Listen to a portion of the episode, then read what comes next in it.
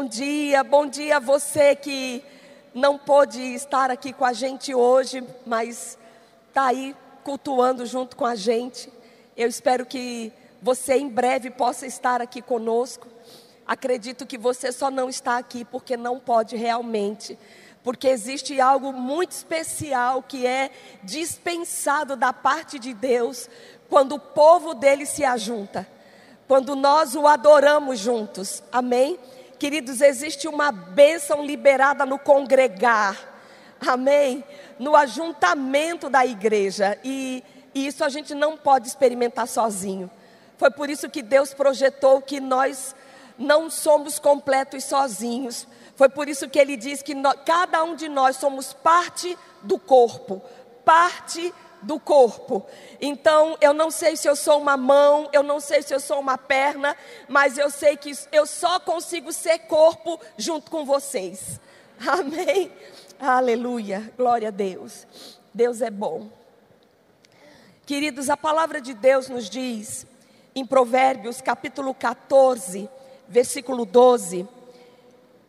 Esse texto na versão da Bíblia King James diz o seguinte: eu, eu para mim, é um dos textos bem sérios na Bíblia, que diz assim: há caminhos que ao ser humano parecem ser as melhores opções de vida, mas ao final conduzem à morte. Isso é sério, né? Há caminhos que ao ser humano parecem ser as melhores opções de vida, mas ao final conduzem à morte. Se existe algo que nós vamos ter que fazer muitas e muitas vezes nesta vida, são escolhas. Quem já descobriu isso? Nossas escolhas de hoje, nossas decisões de hoje, definirão como nós estaremos amanhã. Então, isso também significa que onde nós estamos hoje e como nós estamos hoje depende muito de escolhas que nós fizemos ontem, no nosso passado. E infelizmente existem muitas pessoas que, quando elas se lembram do passado, das decisões que tomaram, das escolhas que fizeram, elas têm um sentimento de arrependimento.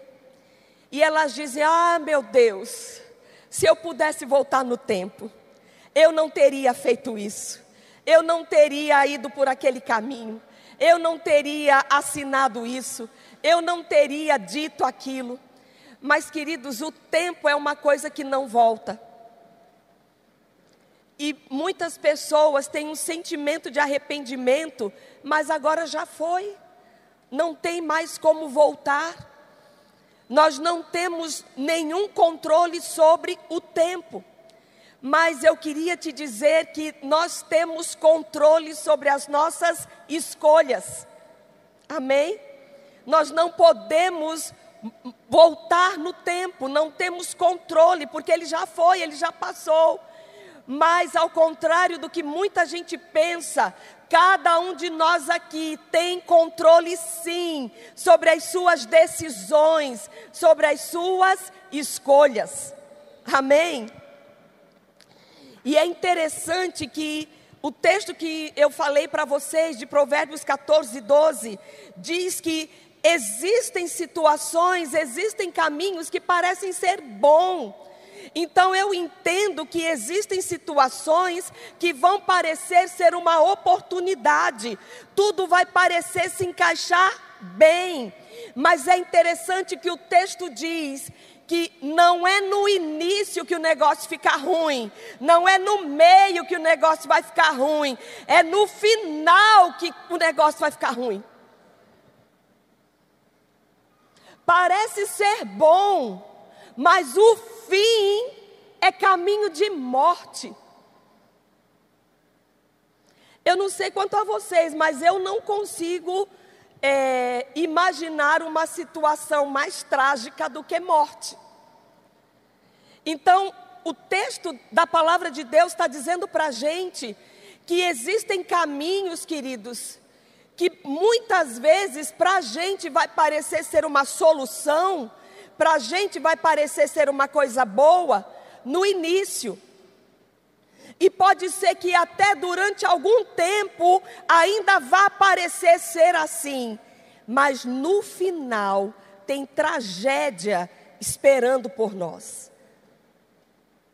No final, diga no final. E aí você pode pensar, Zuleika, aí é complicado, porque uma coisa que só se manifesta no fim, eu não tenho nenhum, né? Eu não tenho conhecimento sobre o futuro. Eu não tenho essa capacidade de enxergar o além. Queridos, eu e você não temos, mas o Deus que habita em nós tem. Amém? Eu não, não sei nada sobre o amanhã, mas o Espírito Santo que habita dentro de mim, ele sabe. Amém? aquele que conhece todas as coisas, o nosso levantar, o nosso deitar, o nosso andar, ele conhece as coisas reveladas, ele conhece as coisas ocultas, ele sabe o início, ele sabe o meio, ele sabe o fim. ele sabe todas as coisas o Espírito Santo de Deus, aquele que Jesus disse que quando ele viesse, ele nos ensinaria todas as coisas, ele nos falaria sobre coisas que ainda iam acontecer e nos guiaria em toda a verdade. Então, se nós tivermos uma vida de intimidade com Ele, nos deixarmos ser guiados por Ele, controlados por Ele. Isso vai proteger o nosso caminho, vai proteger as nossas escolhas e, como consequência, queridos, guardar o nosso futuro em Deus. Amém. Tem um texto na Bíblia que eu quero que você vá lá comigo em Gênesis capítulo 13. Gênesis, capítulo 13. Nós vemos a história de um homem que fez escolhas erradas e acabou conduzindo não apenas a sua própria vida, mas também a da sua família para uma verdadeira tragédia. Diga, escolhas. Então vamos lá, Gênesis capítulo 13, a partir do primeiro versículo. Abrão saiu do Egito e foi para o Neguebe. Ele e a sua mulher e tudo o que tinha. E Ló foi com ele. Abrão era muito rico, possuía gado, prata e ouro. Fez as suas jornadas do Neguebe até Betel, até o lugar onde o primeiro tinha armado a sua tenda, entre Betel e Ai, até o lugar do altar que anteriormente tinha feito e ali Abrão invocou o nome do Senhor. Ló que ia com Abrão também tinha rebanhos, gado e tendas, e a terra não podia sustentá-los para que morassem juntos, porque eram muitos os seus bens, de maneira que não podiam morar um na companhia do outro. Houve desentendimento entre os pastores do gado de Abrão e os pastores do gado de Ló. Nesse tempo, os cananeus e os ferezeus habitavam essa terra. Então Abrão disse a Ló: Não deveria haver conflito entre mim e você, e entre os meus pastores e os seus pastores, porque somos parentes chegados. Não está toda a terra aí diante de você? Peço que você se afaste de mim. Se você for para a esquerda, eu irei para a direita. Se você for para a direita, eu irei para a esquerda. Ló ergueu os olhos e viu toda a campina do Jordão, que era toda bem regada, como o jardim do Senhor, como a terra do Egito até a região de Zoar. Isto foi antes de haver o Senhor destruído Sodoma e Gomorra. Então Ló escolheu para si toda a campina do Jordão e partiu para o Oriente. E assim separaram-se um do outro. Abrão habitou na terra de Canaã, e Ló foi morar nas cidades da campina, e ia armando as suas tendas até Sodoma. Ora, os moradores de Sodoma eram maus e grandes pecadores contra o Senhor.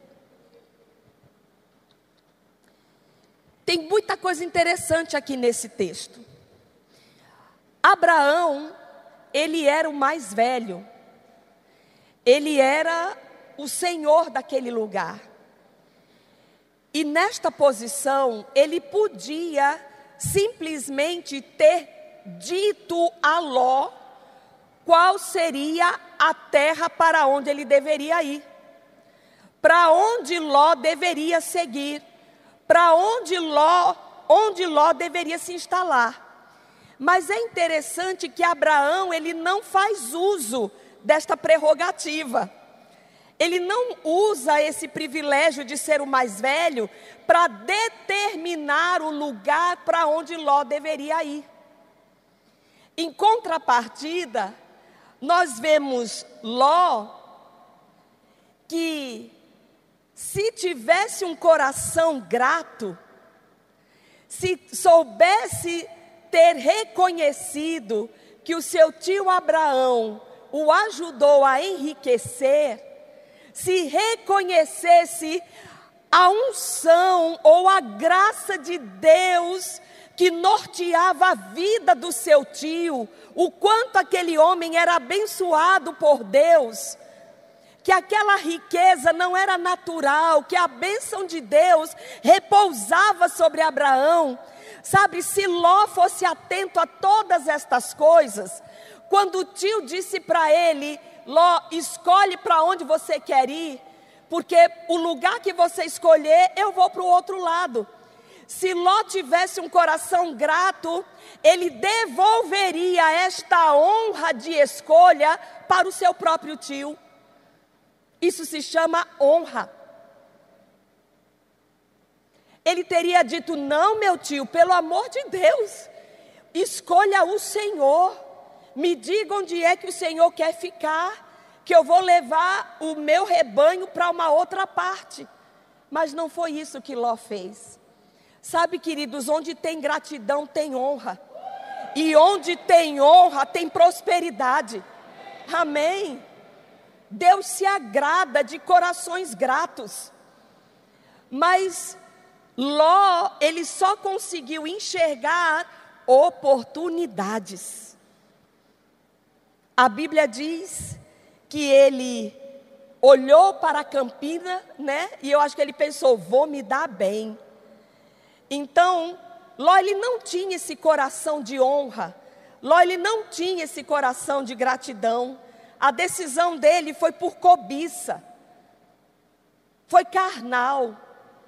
Ló só pensou em se dar bem. Ele não se lembrou de honrar a mão que se estendeu para ele.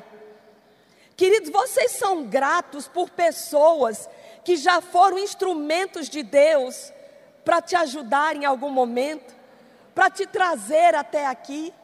Você é capaz de lembrar de pessoas que te ergueram, que te ajudaram, que chegaram junto, que fizeram parte da sua história para você estar onde você está hoje? Gratidão. Gratidão gera honra. Mas não havia isso no coração de Ló.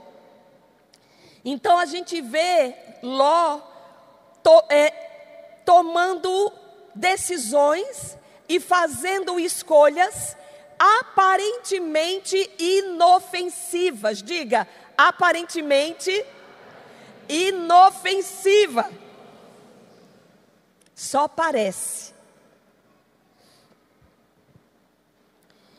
O texto que nós lemos, os versículos 12 e 13, diz o quê?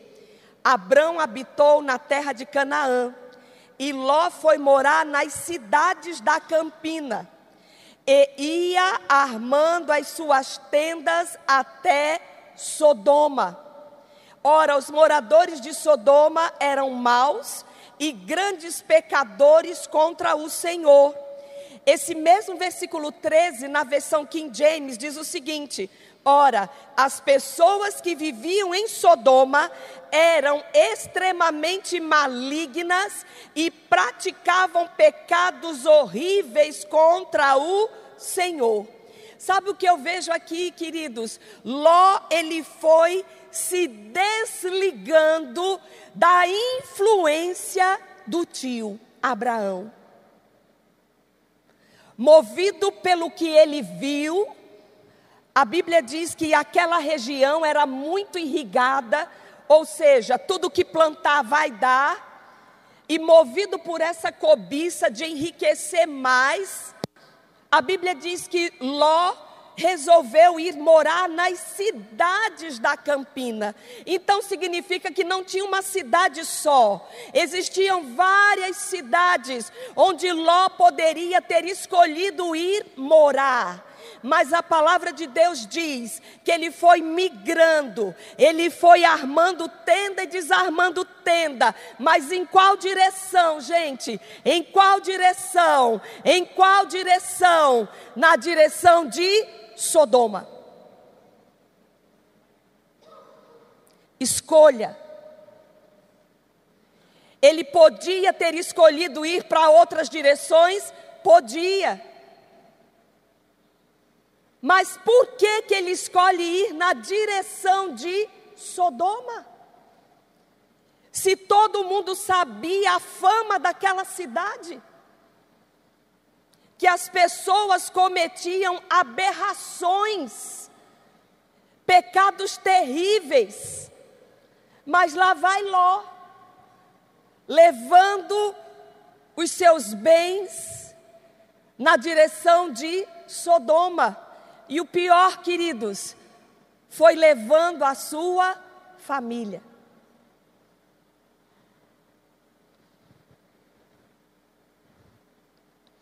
Para um lugar de imoralidade, foi para perto daquele lugar. Ele troca, ele sai de debaixo de um ambiente de paz, um ambiente de temor do Senhor um ambiente de culto a Deus. Ele via o seu tio Abraão levantando altares a Deus. E ele troca tudo isso, ele vai se desligando deste ambiente e vai na direção do pecado, da perversidade. Por quê? Porque era uma cidade grande? Porque era uma cidade boa para negócios? Quanto custa a sua prosperidade? Quanto custa? Seu crescimento financeiro custa a vida espiritual da sua família?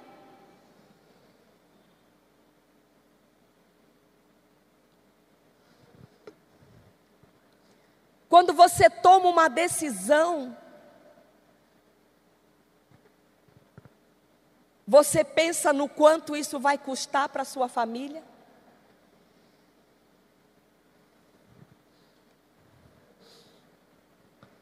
Queridos, pessoas casadas, quando vão tomar decisões, precisam incluir a família nessa escolha.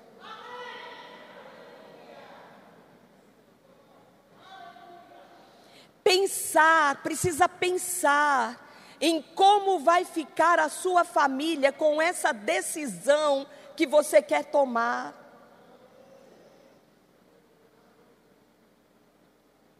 Que adianta engordar a conta bancária e você ver a sua família distante de Deus, fria espiritualmente? Que adianta? Correr atrás das riquezas, correr atrás de altos cargos e posições. Se você, com esta decisão, vai tirar a sua família de debaixo de uma influência celestial para levá-la para perto do mundo da devassidão e do pecado. Marcos capítulo 8, versículo 36 diz: Portanto, o que adianta uma pessoa ganhar o mundo inteiro e perder a sua alma? Que adianta?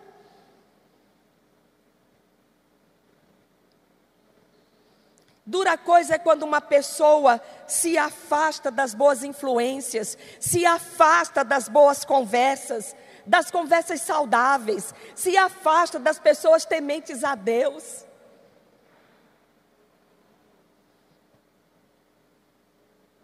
Quanto custa a nossa prosperidade? Nós somos movidos apenas por promoções? Somos movidos apenas por convites?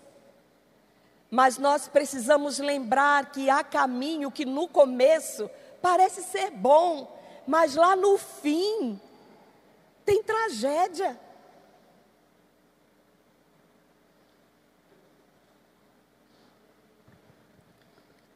Pessoas, infelizmente, queridos, existem pessoas que se chateiam com outras. É. existem pessoas que se decepcionam com outras. Mas sabe, a igreja não é um lugar de pessoas perfeitas, não. Tá todo mundo aqui, ó, crescendo, tá todo mundo se ajustando. No que a gente errou ontem, a gente está procurando não errar mais hoje, né? E às vezes nós queremos nos sentar na cadeira de juiz e sair julgando, fulano é isso, fulano é aquilo, fulano é aquilo. A gente não tem esse direito. Nós também estamos crescendo. Mas o que que acontece muitas vezes, queridos?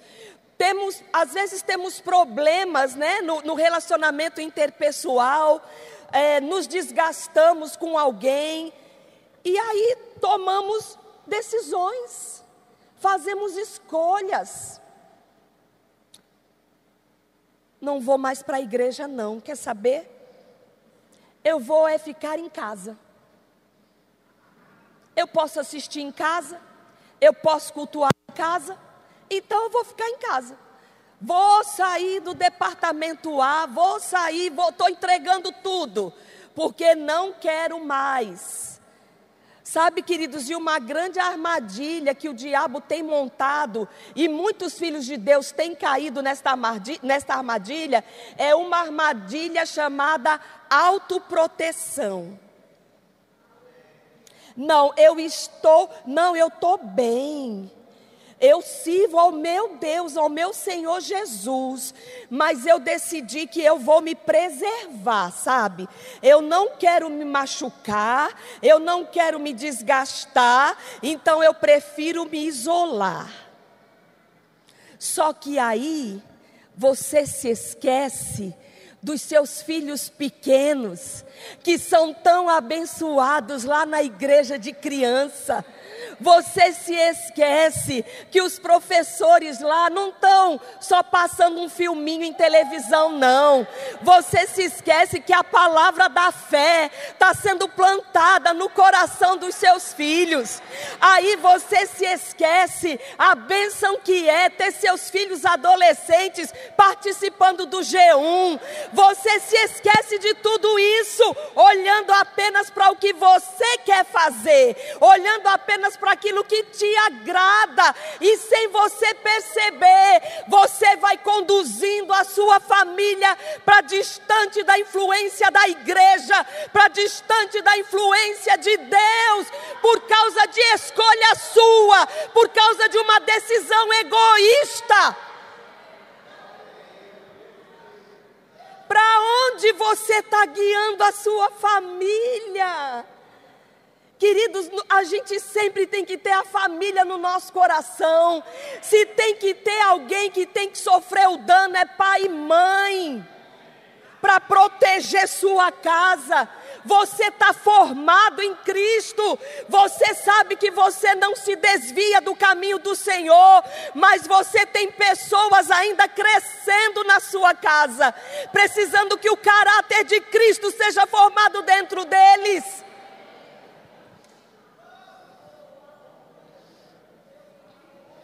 E aí você vai tomando decisões. e vai movendo a sua família, tirando de um lugar de bênção onde eles estavam, por causa de uma escolha sua, pensando só no seu bem-estar. Parece ser bom, parece ser confortável.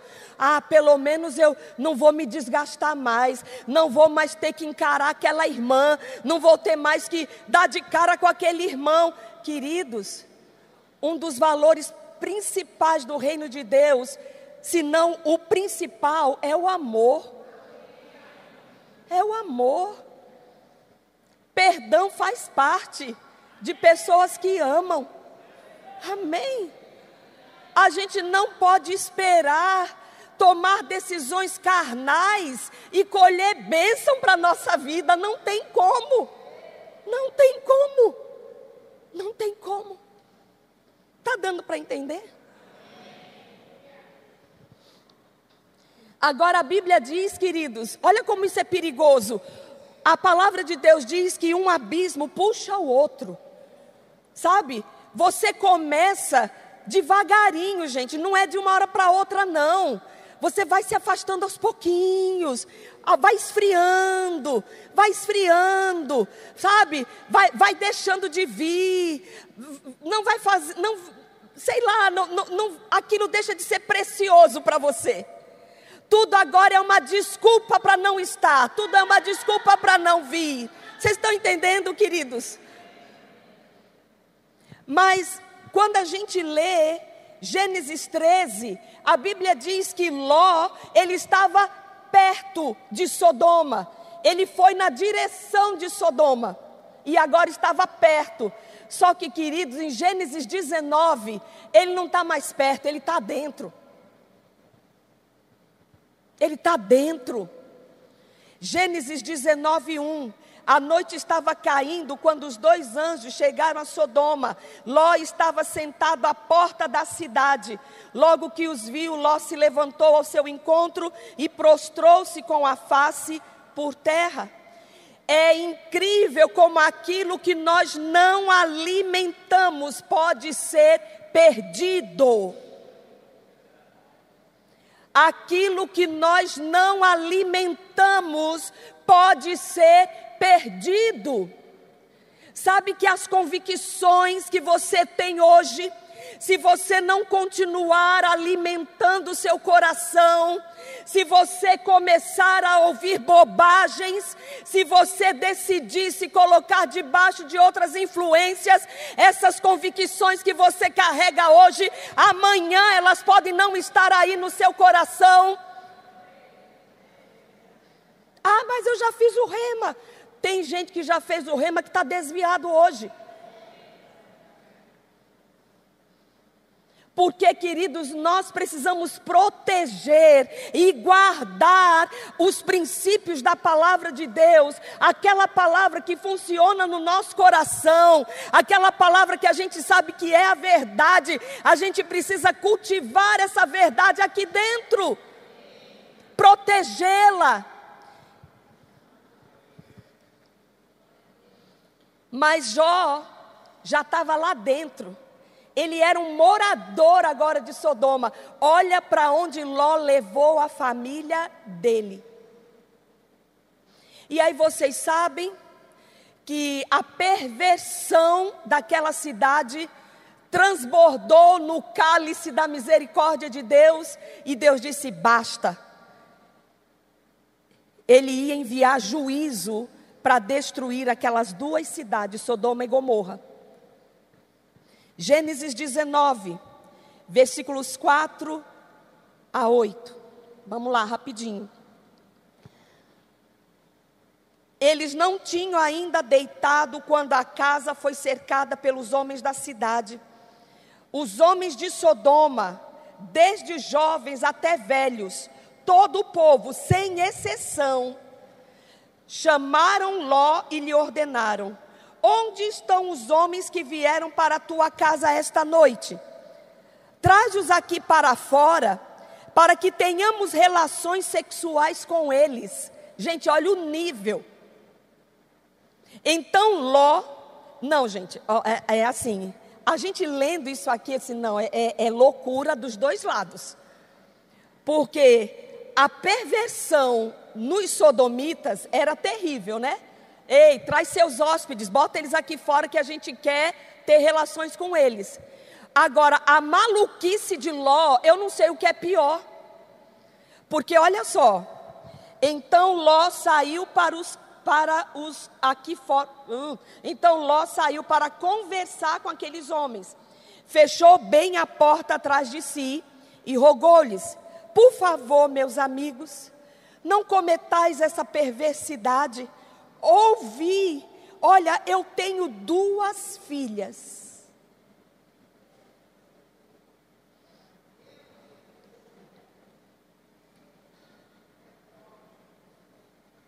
É terrível até que ponto uma pessoa pode chegar quando ela não protege a palavra dentro dela. Ele, se desligou completamente da influência de Deus, da influência de Abraão na vida dele. Agora, olha o que Ló vai propor. Eu tenho duas filhas que ainda são virgens eu vos lastrarei, fazei-lhes o que bem vos parecer. Mas a estes homens nada façais, porque se encontram sob a proteção do meu teto. Para proteger os hóspedes, Ló estava oferecendo as filhas dele para serem estupradas. A gente sabe que na cultura do Oriente Antigo era uma honra poder hospedar estrangeiros. E esses estrangeiros, eles precisavam se sentir protegidos dentro de uma casa. É, é, era algo que era presente na cultura, hospedar estrangeiros, hospedar bem e proteger a vida daquelas pessoas. Mas, queridos, deixa eu perguntar uma coisa: desde quando os de fora têm mais valor do que os de dentro? Desde quando? Desde quando a gente se importa mais com os de fora do que com os que estão dentro da nossa casa? Era o que Ló estava fazendo. Veja que em nenhum momento ele pensa numa outra situação. Vamos orar, vamos clamar ao Deus do meu tio Abraão. Porque esses homens violentos, eles querem atacar vocês. Não, olha, eu entrego minhas filhas para vocês. Podem fazer com elas o que vocês quiserem. Que loucura! Que coisa terrível! E eu vejo aqui, sabe, valores tão distorcidos. Você quer proteger os de fora e não quer proteger os da sua casa. Você trabalha tanto todos os dias, se empenha tanto para os de fora, mas não liga para os de dentro. Para onde você está conduzindo a sua casa? Que adianta se empenhar para salvar a casa dos outros quando a sua está caindo? Queridos, Timóteo, Paulo escrevendo a Timóteo, capítulo 5, versículo 8, diz: Contudo, se alguém não cuida dos seus, especialmente dos da sua própria família, este tem negado a fé e se tornou pior que um descrente. Sabe, se tem alguém que Deus tem xodó, que Deus deseja que você cuide, cuide com zelo, cuide muito bem, que você dê o seu melhor, é para os da sua casa. Eles devem ser os primeiros, os primeiros a ter o que é bom, os primeiros a ter o seu carinho, os primeiros a ter a sua atenção, os primeiros a ter o seu tempo para você sentar e conversar. Tem muita gente que é pai de filhos lá fora, mas os seus são órfãos.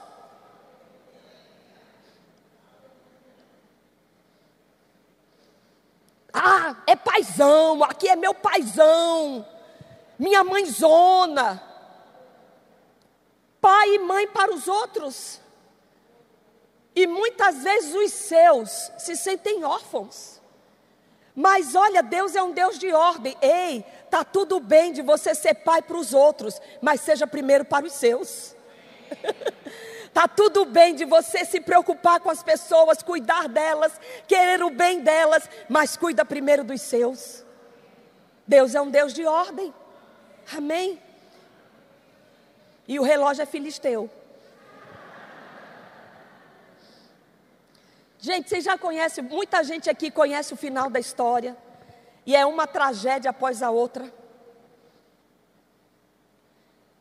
Os anjos livraram Ló, tiraram ele lá de, de Sodoma. As cidades de Sodoma e Gomorra foram destruídas. A mulher de Ló morreu, virou para trás, virou estátua de sal. Eles foram, ele e as duas filhas foram se refugiar numa cidade chamada Zoar. Depois resolveram ir morar na montanha, foram para as montanhas e foram viver dentro de uma caverna. Só que, gente, a tragédia não acabou aí não.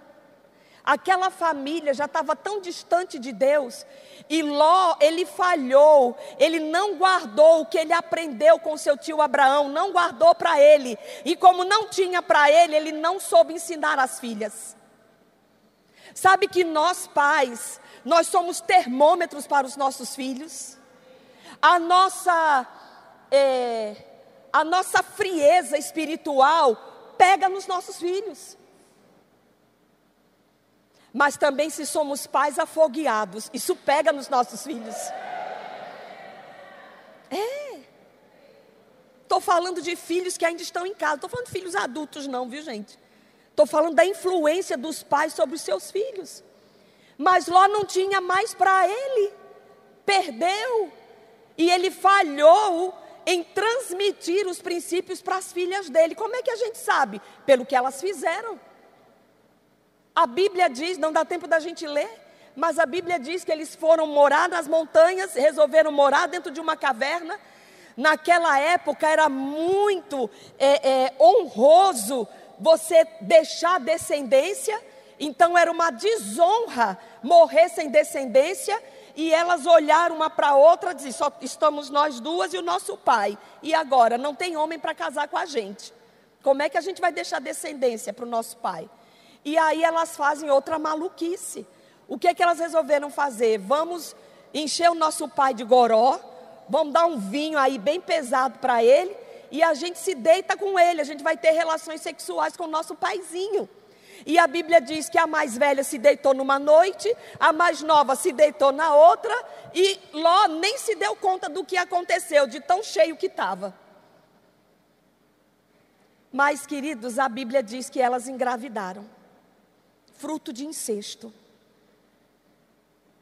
Então você vê o que lá no início parecia uma bênção, parecia uma oportunidade no final tinha uma tragédia esperando. Escolhas. Para onde você está levando a sua família? Queria chamar o grupo de louvor.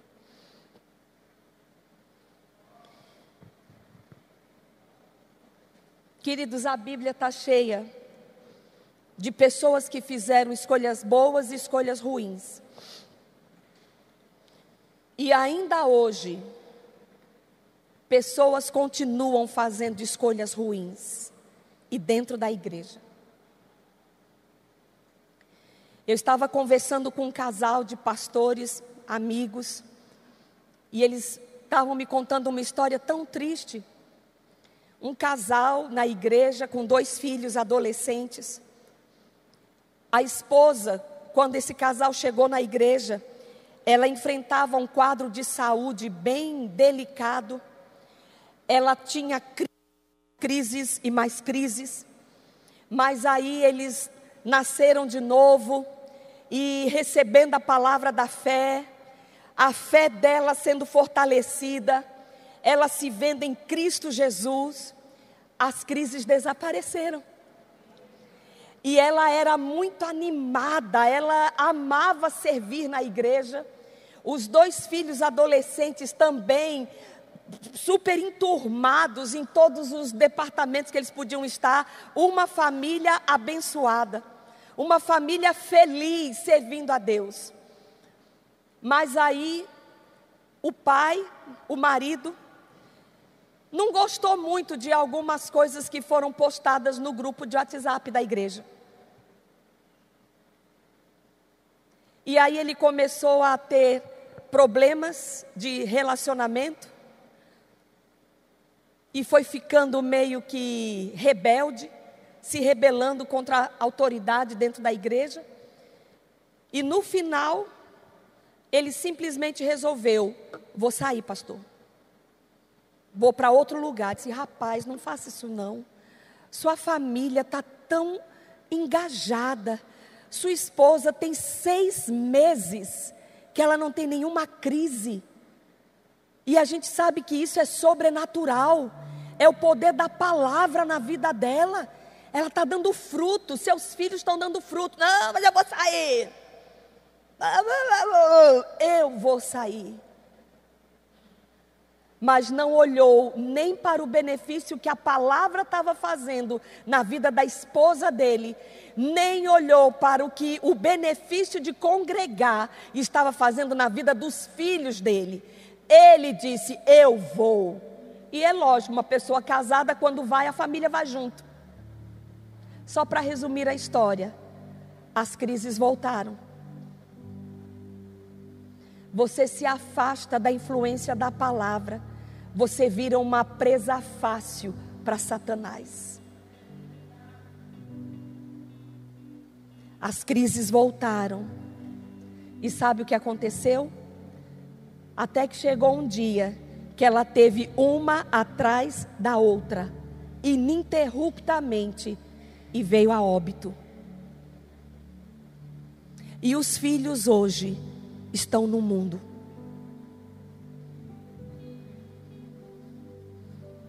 Desviados. Ele achava que estava fazendo a melhor escolha a escolha da carne dele. Soluções da carne, queridos, não vão se transformar em bênção para a gente. Quem semeia na carne, colhe coisas da carne. Hoje ele é um homem viúvo, com vergonha, e os filhos estão no mundo. E eu pergunto: vocês acham que era isso que Deus queria para ele? Não. Mas Deus não tem uma cordinha amarrada no pé de ninguém. Todos os dias nós vamos precisar fazer escolhas. Faça escolhas espirituais. Quando tiver que tomar uma decisão, coloque na balança como minha família vai ficar com essa escolha. Amém, queridos? Você pode ficar de pé. Não tô braba não, viu, gente?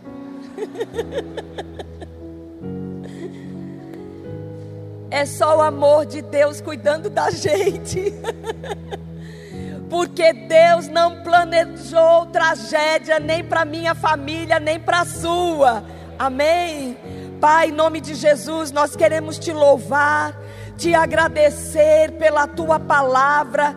Ela é poderosa, ela não volta vazia, ela prospera para aquilo que ela foi enviada. Pai, eu creio na ação do teu espírito se movendo sobre esta palavra. Eu creio, Senhor, em caminhos sendo livres, pessoas sendo livres do erro, pessoas tomando uma outra direção eu creio, Senhor, em caminhos de livramento nessa manhã. Eu creio, Pai, em decisões de renúncia por causa do teu amor, por causa da família, por causa da casa, por causa da tua palavra. Renúncia para experimentar a tua perfeita, agradável vontade, Senhor. Renúncia renunciando a carne, renunciando emoções, renunciando sentimentos errados e se posicionando, Senhor, com a Sua palavra. Oh, Pai, obrigada por pais se levantando neste lugar fortes, homens e mulheres, guardiões do seu lar, guardiões da sua casa, com alegria andando para sua casa e trazendo os filhos, conduzindo os filhos no caminho do Senhor. Oh, Pai, o mundo é mau, o mundo jaz no maligno mas a nossa casa, a nossa família, ela está guardada em Cristo Jesus. Praga nenhuma chegará até nós, e nós não nos desviaremos dos teus princípios, dos princípios da tua palavra. Oh Senhor, nos ajude, Pai, a estarmos conscientes da presença do teu Espírito em nós para cada decisão que tivermos que tomar, pensarmos como Jesus faria, como Jesus faria. Oh, não seremos rápidos, não nos apressaremos para decisões, mas decisões tomadas na tua presença, debaixo do temor do Senhor. Oh, Pai, pessoas aprendendo a esperar em Deus Esperar em Deus. Esperar em Deus. Oh, Pai, muito obrigada. Que a tua palavra frutifique em cada coração. Em nome de Jesus. Venha receber uma palavra de fé para você e toda a sua família na Igreja Verbo da Vida Aracaju. Todos os domingos às 10 da manhã e às 6 da tarde, nós esperamos você para um grande culto de celebração. Culto de celebração. Participe também das nossas super quintas às sete e meia da noite. Você é muito bem-vindo aqui. Venha estar conosco na rua Campo do Brito, 1265, no bairro Salgado Filho. Verbo da Vida Aracaju. Uma palavra de fé para você.